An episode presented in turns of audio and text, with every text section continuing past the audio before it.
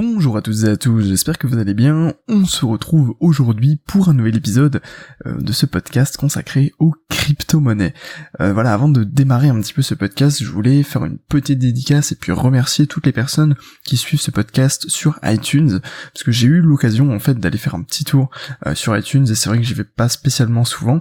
Et voilà, j'ai vu qu'il y avait quand même quelques avis positifs, très positifs en fait, sur le podcast. Donc voilà, je voulais remercier finalement toutes ces personnes qui m'ont qui m'ont laissé euh, des avis. Et puis euh, si vous aussi vous écoutez ce podcast sur iTunes, n'hésitez pas à me laisser un avis à 5 étoiles, euh, ça m'aide énormément en fait pour augmenter la visibilité la visibilité pardon de ce podcast. Et puis potentiellement voilà développer un petit peu mon, mon activité sur internet. voilà, donc aujourd'hui de quoi on va parler? On va parler du Bitcoin. Évidemment, on va souvent parler du Bitcoin dans ce podcast, on en a déjà régulièrement parlé et on en reparlera très régulièrement puisque forcément en tant que crypto-monnaie numéro une euh, en termes de popularité, en termes de capitalisation, forcément, eh ben on va devoir forcément parler régulièrement. Aujourd'hui par contre on va on va du coup parler du Bitcoin, mais d'une façon un petit peu euh, différente de ce qu'on peut le faire d'habitude. On va parler un petit peu de l'utilisation criminelle du Bitcoin et de pourquoi en fait le Bitcoin est de moins en moins populaire euh, au niveau de simplement de ses utilisations criminelles. Euh, voilà, chez les personnes qui veulent détourner de l'argent, notamment les principales utilisations qu'on pourrait avoir sur le Bitcoin, c'est des transferts illégaux, par exemple pour blanchir de l'argent ou pour bah, simplement financer des activités terroristes ou ce genre de choses. Alors du coup, c'est vrai que c'est vraiment pas très drôle comme sujet, mais bon, il faut en parler parce que ça fait partie un petit peu de l'écosystème du Bitcoin et des crypto-monnaies, de toute cette révolution numérique qui se met en place. Et euh, il est vrai que c'est souvent un argument qui est évoqué par eh bien les, détracteurs du Bitcoin et des crypto-monnaies qui, ben voilà, à la première occasion vont tout simplement sortir l'argument du euh, le Bitcoin est euh, une, arme pour le blanchiment, est une arme pour les criminels, etc. Pour ne pas, pour comment dire, pour éviter de payer les impôts et tout ce genre de euh, de choses. Alors c'est vrai et, plus, de moins en moins vrai en fait finalement. Pourquoi? Parce que déjà, la première chose que je voulais vous expliquer dans ce podcast, c'est que comme il y a de plus en plus d'échanges sur le Bitcoin, et sur les crypto-monnaies en général, forcément, la proportion, la part en fait des échanges illégaux euh, se réduit fortement à chaque fois. C'est logique. Au début, je sais pas s'il y avait, euh, je vais vous dire une bêtise, mais s'il y avait 50% des utilisateurs du Bitcoin qui étaient des criminels, aujourd'hui peut-être qu'ils ne sont plus que quelques pourcents, 1, 2, 3, 5%. J'en sais, je, n'en sais absolument, sais absolument rien. C'est juste, euh, voilà, pour vous donner un ordre d'idée finalement que cette part se réduit potentiellement. Alors, euh, du coup, pourquoi euh, est-ce que la, comment dire le, le Bitcoin n'est comment dire n'est plus utilisé vraiment comme ça, même si euh, c'est quand même un bon outil en fait pour faire des transferts illégaux, bah, parce que c'est plus facile déjà que que faire un virement bancaire ou ce genre de choses. Après, vous allez me dire, le cash ça peut être intéressant. Le problème du cash, c'est qu'il faut réussir à le passer physiquement d'un endroit à l'autre, alors que le Bitcoin, c'est pas c'est pas très compliqué. Euh, cependant, c'est pas vrai que le Bitcoin est vraiment anonyme, c'est pas vrai que euh, comment dire que on peut pas vraiment retracer les transactions. Ça, c'est quelque chose que je retrouve régulièrement chez les personnes avec qui je discute et euh, qui pensent finalement que le Bitcoin est anonyme et que c'est pour ça qu'il y a beaucoup de criminels qui peuvent potentiellement l'utiliser. Chaque fois, je leur explique que finalement non, ok, le Bitcoin, il y a en fait, on sait pas vraiment qui est derrière le compte, mais on peut le savoir notamment avec les normes QIC euh, quand vous vous, enregistrez sur des plateformes euh, qui commencent en fait à collaborer avec euh, avec les États. Je pense par exemple notamment à Coinbase ou ce genre de plateformes qui en fait collaborent un petit peu avec les, services comment dire de, de cybercriminalité ou ce genre de choses. Où, en fait finalement on connaît quelle personne possède tel compte. Et d'ailleurs, en théorie, c'est illégal de posséder, de ne pas déclarer en fait qu'on comment dire qu'on dispose d'un compte euh, avec de l'argent dessus même si c'est des cryptos parce que finalement avant d'avoir mis les cryptos il a fallu mettre euh, de, de, la, du fiat. Et donc c'est en fait c'est illégal en général de déposer de l'argent sur un compte et de ne pas finalement déclarer euh, ce compte. Enfin bref. Du coup pour vous dire qu'en finalement ok le bitcoin c'est une ce sont des comptes avec des suites de numéros mais finalement si un, un pirate a un compte et qu'il reçoit de l'argent qu'il envoie etc on peut retracer finalement tout l'historique de son compte donc après, effectivement, si on ne sait pas qui c'est, ça peut être problématique, mais déjà on peut réussir à, avoir un réseau parce qu'on sait à qui l'a envoyé, etc. Donc c'est pas aussi anonyme que ça. Euh, cependant, c'est vrai que voilà, c'est une tendance qui est en recul euh, sur le Bitcoin. Pourquoi? Parce que, comme je vous disais, c'est pas suffisamment anonyme. Et il y a d'autres cryptos d'autres plateformes, d'autres cryptos, qui sont potentiellement beaucoup plus intéressantes pour les pirates du web, notamment euh, le Zcash, euh, le Monero et le Dash, qui sont les trois, euh, on va dire, plus grosses crypto-monnaies anonymes à l'heure actuelle. Il faut savoir que le Monero, notamment, il est de plus en plus utilisé sur le dark web. Alors c'est vrai que le dark web, c'est c'est une affaire à part. c'est comment dire, c'est une dimension différente de la nôtre, où il se passe vraiment beaucoup de choses pas forcément euh, très euh, très réglo et, voilà des choses qui, qui font encourager. Mais euh, tout ça pour vous dire que finalement il y a, y a, ces monnaies là qui permettent d'avoir des protocoles de, de cryptage etc qui rendent finalement les, les échanges totalement opaques. Et donc on voit pas vraiment euh, qui a échangé à qui, comment ça s'est passé, etc. Et donc c'est logique que les, criminels ou ce genre de personnes basculent finalement sur ce genre de monnaie pour effectuer leurs échanges, puisque finalement, comme je vous disais, avec le Bitcoin, on peut tout de même retracer les échanges. Alors, il est vrai que tout dépend de la plateforme que vous allez utiliser. Euh, pourquoi? Parce que il y a quand même un grand nombre de plateformes qui sont encore opaque. Euh, notamment en Europe, il y a, pas encore, il y a encore pas mal de plateformes, celles qui n'utilisent pas euh, les fiat. Par exemple, euh, bon, je pense pas que ce soit son cas, mais par exemple Binance, c'est une plateforme sur laquelle vous n'avez pas besoin de déposer, vous ne devez même pas déposer d'euros ou de dollars pour pouvoir trader. En fait, vous devez juste déposer des bitcoins. Et dans ce cas-là, il n'y a pas besoin finalement d'avoir une, comment dire, il n'y a pas besoin de, s'authentifier. Il y a pas besoin, c'est moins disons moins lourd administrativement puisqu'il n'y a pas de monnaie fiat à déposer. Et donc forcément, il n'y a pas besoin notamment du QIC ou ce genre de choses. Alors après, voilà, je vous prends l'exemple de Binance, mais euh, mais je suis sûr que Binance euh, est euh, un système très réglo, etc. mais c'est pour vous donner un exemple de plateformes qui n'ont pas besoin de, de fiat ou, de voilà de dollars, d'euros, etc. Et il est vrai que sur la plupart des plateformes, vous allez sur Kraken, vous allez sur Bitfinex, vous allez sur Bitrex, etc. si vous ne comment dire, vous, vous, savez, vous avez plusieurs paliers en fait d'authentification.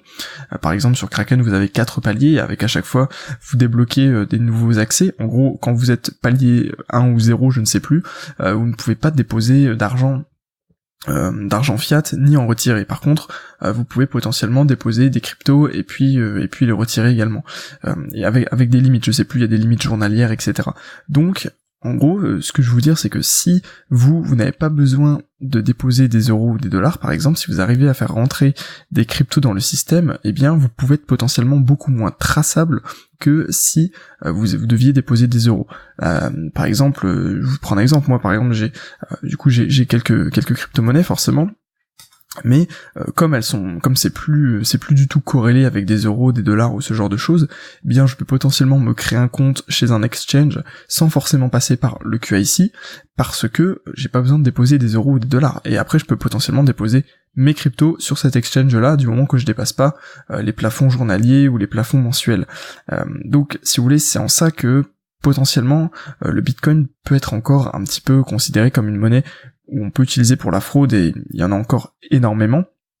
Mais voilà, l'idée que s'il n'y a pas besoin de QIC, s'il n'y a pas besoin d'informations, s'il n'y a pas besoin de, voilà, pour, pour ceux qui savent pas forcément ce que c'est le, le, QIC, pourtant, enfin j'en parle assez régulièrement euh, dans ce podcast. L'idée c'est que quand dès que voilà vous vous inscrivez chez, chez une banque par exemple, euh, on doit vous authentifier, on doit on doit vérifier que vous êtes une vraie personne, qui est pas là du coup forcément pour blanchir de l'argent et les, les exchanges dans les cryptos ont de plus en plus ce comment dire euh, ce protocole à, finalement à respecter et, donc voilà la plupart des exchanges passent au QIC parce qu'ils en ont besoin et c'est logique. Et c'est même encourageant en fait que ça parce que ça ça fait prendre euh, au sérieux finalement euh, les crypto-monnaies. Mais il est vrai qu'il y a encore pas mal d'exchanges qui n'ont pas forcément euh, besoin de ça puisque ce sont des exchanges basés juste en crypto-monnaie et pas en monnaie fiat.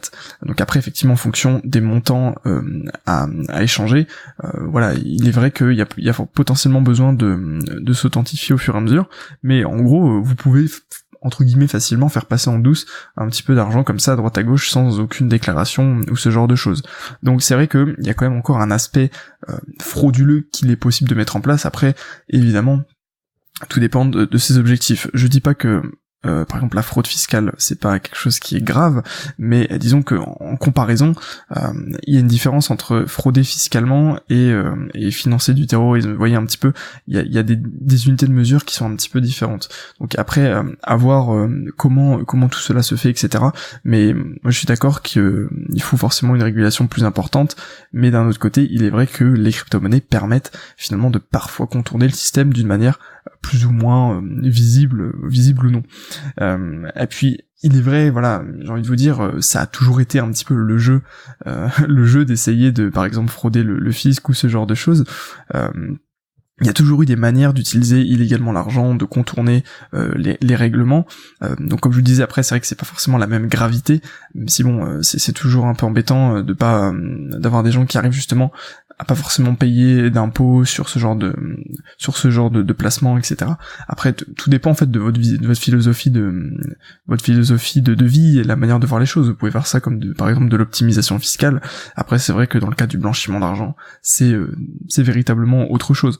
Euh, mais disons que c'est pas nouveau. C'est à dire qu'il y a toujours eu des moyens de blanchir de l'argent, il y a toujours eu des moyens de financer des actes euh, voilà euh, illégaux, il y a toujours eu moyen de d'optimiser très fortement sa fiscalité et j'ai envie de vous dire ça changera jamais, il n'y a pas de il a pas de comme de réglementation euh, comment dire de réglementation parfaite en fait pour éviter ce, ce genre de, de dérive. Et c'est pas parce qu'il y a les crypto-monnaies que voilà euh, on va réussir du jour au lendemain à pouvoir changer ça. Justement les crypto-monnaies offrent un outil supplémentaire mais même si un jour il y a de la régulation il y aura forcément euh, des, des, personnes qui arriveront à contourner euh, finalement contourner ce système. Et surtout que la confidentialité est un peu au cœur même de la philosophie des crypto-monnaies.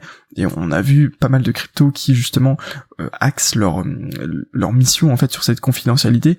Notamment j'avais fait une, un podcast sur le Verge le XVG, qui était une crypto-monnaie qui permettait en fait de basculer euh, d'un d'une blockchain sécu euh, oui sécurisée forcément d'une blockchain euh, publique à une blockchain privée où en fait on voyait absolument plus les échanges que vous pouvez vous pouviez potentiellement faire sur cette blockchain là et cette crypto avait connu une forte croissance à ce moment-là au moment où en fait toutes ces annonces avaient été mises en place et que elle avait fait un petit buzz. Et donc en fait si vous voulez la croissance des crypto-monnaies est également liée un petit peu à leur potentiel de confidentialité. Donc si vous voulez un petit peu un, euh, c'est comment dire, euh, il y a deux, deux, deux, deux directions contradictoires qui se mettent en place finalement. Le fait qu'on doit garder une certaine confidentialité pour qu'on ait confiance justement dans ce système des cryptos et dans leur croissance, mais d'un côté, il faut pas non plus que ce soit un outil euh, très euh, facilement utilisable pour de très très nombreuses dérives si vous voulez. Euh, et, du coup finalement en conclusion de ce podcast, euh, je voulais simplement vous montrer que tout ce qui est les services de fisc, les services de répression, de la cybercriminalité, en fait tout ce genre de comment dire de, choses de nouvelle génération qui doivent justement être un peu en concurrence avec les, les, fraudeurs sur sur internet, eh bien elles vont devoir se mettre à jour. Si vous voulez, il y a vraiment une sorte de course à la technologie ou voilà tout ce qui est les, services fiscaux et anti-cybercriminalité, ils vont devoir vraiment se former, vraiment devoir être capables de suivre les avancées technologiques euh, sur les crypto-monnaies pour et bien potentiellement intervenir dans ces domaines où euh, bah voilà j'imagine que ça doit être vraiment assez compliqué de suivre en fait tous les experts qui peuvent être engagés par justement euh, des criminels pour les aider à, faire des montages fiscaux. Euh, voilà on, vit pas enfin des montages fiscaux des, des, montages pour blanchir de l'argent etc on vit pas dans le monde des bisounours forcément là où il y a de l'argent il y a des bonnes têtes pour aider en fait à optimiser à optimiser tout ça. Voilà j'espère que ce podcast vous aura plu et que vous avez vous aussi un avis sur la question. Est-ce vous pensez que le Bitcoin ou les autres crypto-monnaies en général facilitent et vont encore plus faciliter euh, les dérives euh, monétaires en fait les dérives euh, d'argent, que ce soit la fraude fiscale, euh, le financement du terrorisme, comme je vous disais, ou, ou même euh, voilà le blanchiment d'argent pour tout ce qui est commerce de drogue, etc. Voilà, ça m'intéresse d'avoir un petit peu votre avis, votre retour par rapport à ça.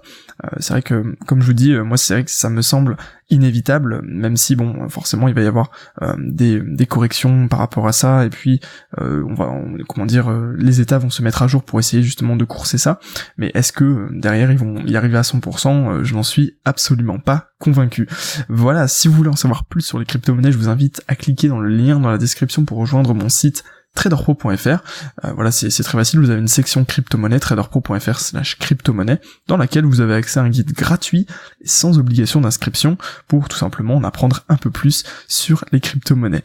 Euh, voilà, moi je vous invite à y faire un tour et puis de toute façon on se dit à demain pour un nouvel épisode de ce podcast. Je vous souhaite une excellente journée et puis à très bientôt tout le monde.